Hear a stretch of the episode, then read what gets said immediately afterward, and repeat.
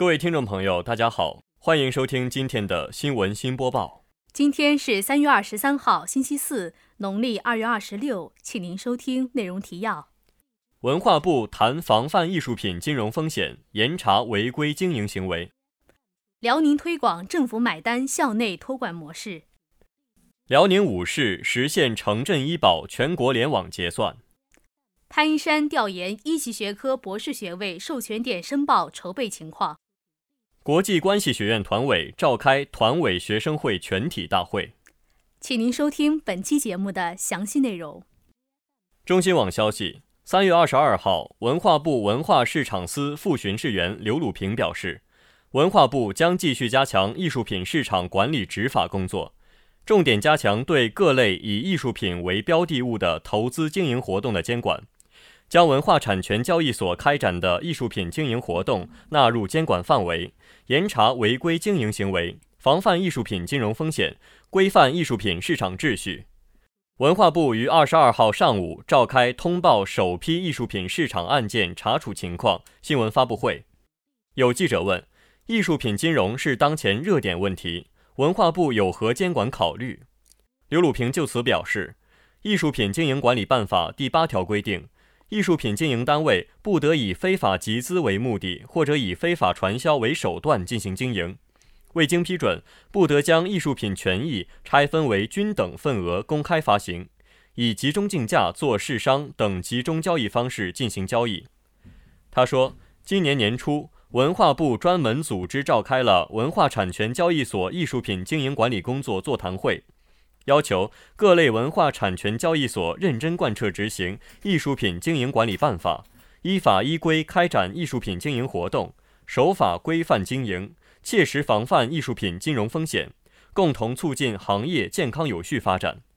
下一步，文化部将继续加强艺术品市场管理执法工作，重点加强对各类以艺术品为标的物的投资经营活动的监管，将文化产权交易所开展的艺术品经营活动纳入监管范围，严查违规经营行为，防范艺术品金融风险，规范艺术品市场秩序。本台记者李玉平。人民网消息，三月二十二号，省教育厅转发教育部关于做好中小学生课后服务工作的指导意见，要求各地教育部门要积极落实指导意见要求，争取资金支持，通过政府购买服务、财政补贴等方式，对参与课后服务的学校、单位和教师给予适当补助，积极探索形成各具特色的课后服务工作模式。据了解，大连市沙河口区的三十五所小学已在全省率先启动课后免费托管班服务，由政府买单校内托管，解决了双职工家庭小学生放学后无人看护的难题。工作开展两年来，区政府为此投入资金近一千万元。省教育厅要求，中小学校要结合实际，积极作为，充分利用学校在管理、人员、场地、资源等方面的优势。主动承担起学生课后服务责任，要强化学校管理，建立健全课后服务制度。各地教育行政部门要加强统筹规划，指导辖区内中小学校具体做好课后服务工作，帮助家长解决实际困难。必须坚持家长自愿原则，优先保障留守儿童、进城务工人员随迁子女等急需服务群体。据介绍，课后服务的内容主要是安排学生做作业、自主阅读、体育、艺术、科普活动，以及娱乐游戏、开展社团及兴趣小组活动、观看适宜儿童的影片等。本台记者王佳磊。人民网消息，三月二十三号报道，在全省实现城镇职工医保省内异地就医结算的基础上，省人社厅积极推进城镇医保跨省异地就医结算。截至目前，我省城镇医保省级及沈阳、大连、本溪、盘锦、葫芦岛五市均已完成异地就医结算系统跨省应用软件开发，并通过国家联网验收，共上缴城镇医保跨省异地就医直接结算首批预付金两千两百九十六万元，用于外省异地居住退休职工就医结算。去年底，在国家统一部署下。我省积极开展城镇医保跨省异地就医住院医疗费用直接结算的各项准备工作，本着循序渐进、先试行后推广的原则，沈阳、大连、本溪、盘锦、葫芦岛五市成为我省首批实现城镇医保跨省异地就医结算城市，然后逐渐推广到全省。目前已实现，在吉林、海南两省居住的我省城镇医保退休职工跨省异地就医持卡直接结算。本台记者王佳磊。大学之声消息：三月二十一号，校长潘一山到历史学院、环境学院调研一级学科博士学位授权点申报筹备情况，并召开专门会议。调研中，潘一山校长对历史学院的历史学和环境学院的环境科学与工程等一级学科博士学位授权点的申报筹备工作表示肯定。潘一山校长指出，博士学位授权点申报工作是双一流建设的重要组成部分，学校将不断完善、促进和保障学科建设的体制和机制，为学科建设提供支持。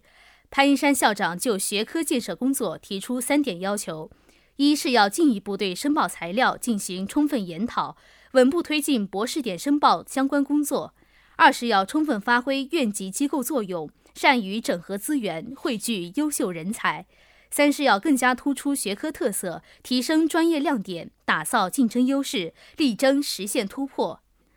辽宁省环境科学学会副理事长兼秘书长张国辉研究员应邀参加环境学院一级学科博士学位授权点申报筹备情况工作会议。历史学院、环境学院领导班子成员参加会议。历史学院院长石庆环和环境学院院长宋友涛分别就各自学院的学科建设情况、存在不足、一级学科博士学位授权点申报方案等进行了汇报。本台记者王佳磊。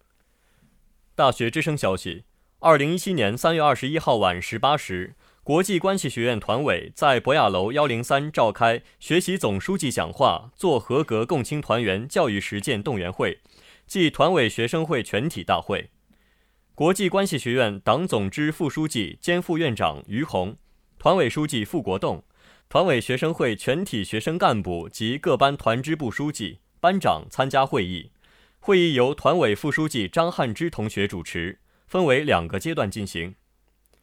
第一阶段由团委宣传部部长马珍奇同学代表学院团委宣读国际关系学院开展学习总书记讲话做合格共青团员教育实践活动实施方案。接下来由团委书记傅国栋老师做学习习总书记讲话做合格共青团员教育实践活动动员讲话。并就新学期团委工作进行部署。最后，党总支副书记兼副院长于红老师讲话。于书记着重强调了学习总书记讲话做合格共青团员教育实践的重要性，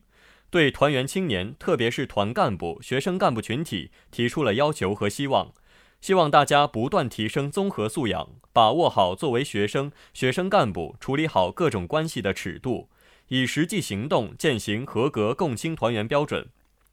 第二阶段由团委书记傅国栋老师为团学干部讲授题为“做合格团员，用青春书写人生华章”的主题团课。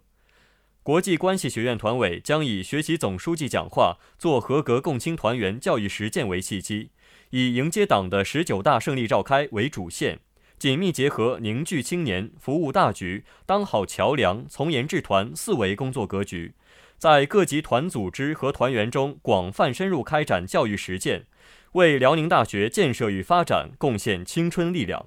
本台记者李玉平。